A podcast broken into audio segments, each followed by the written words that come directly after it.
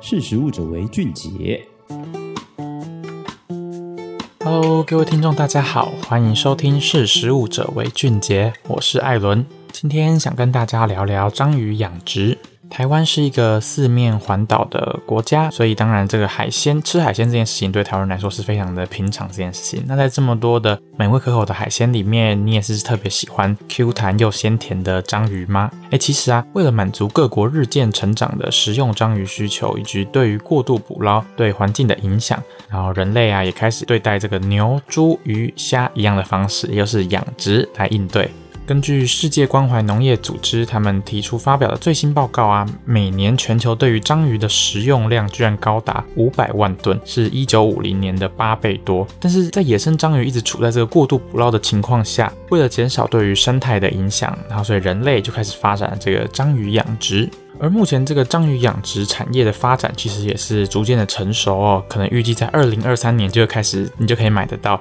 养殖的章鱼了。不过刚刚前面有讲到说，会开始想要用这个养殖的方式来养章鱼，其实是因为这个常年过度捕捞章鱼啊，导致这个海洋的生态被破坏，所以才想用这样子的方式，既可以满足人类的食用章鱼的需求，然后又可以让环境可能不要被影影响这么大。不过，同样是根据刚刚的那一份报告指出啊，由于章鱼是这个肉食性的动物，而且它有一个特性是它只吃这个野生的鱼类，也就是说，在这个大规模饲养章鱼的过程中，需要捕捉大量的野生鱼类让它食用。换句话说，养殖章鱼根本没办法称为永续。虽然会让野生章鱼被过度捕捞的这个影响是会减少，但是却为野生的鱼群带来额外的压力。也就是说，只是将这个过度捕捞或者对生态的破坏转移到其他物种，那对于整体的这个海洋的生态，其实还是都会有影响。那除了这个就是永续的部分呢，那其实章鱼这个动物它是非常聪明的哦，所以这个集约养殖章鱼也会引发这个人道的问题哦。因为现在在养殖，其实他们都是会把全部的大量的一起放在小空间里面养，来增加那个效益，也降低成本。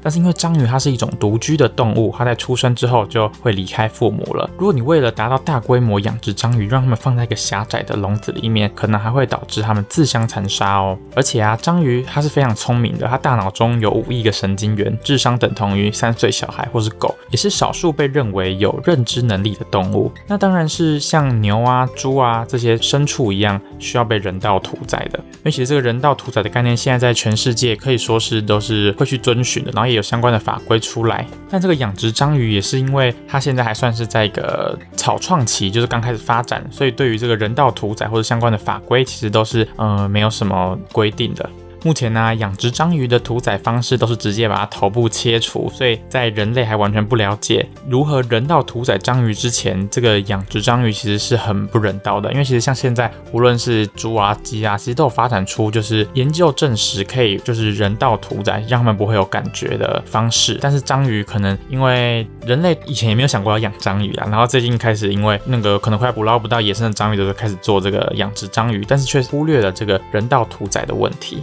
而且，就像刚刚提到的，世界各国没有任何关于章鱼养殖的法规，无论是在用药啊，或者环境啊，或者是一些病虫害这些的，完全都没有任何的规范。那更不用说是人道饲养这件事情了。比起其他已经成熟且规范完整的养殖业，养殖章鱼不仅对章鱼有害，也无法减少环境的负担。唯一满足的，可能就只有人类对章鱼的这些非常大的这个食用需求而已。好，那我们今天就聊到这边，谢谢你收听《识时务者为俊杰》，我们下次见，拜拜。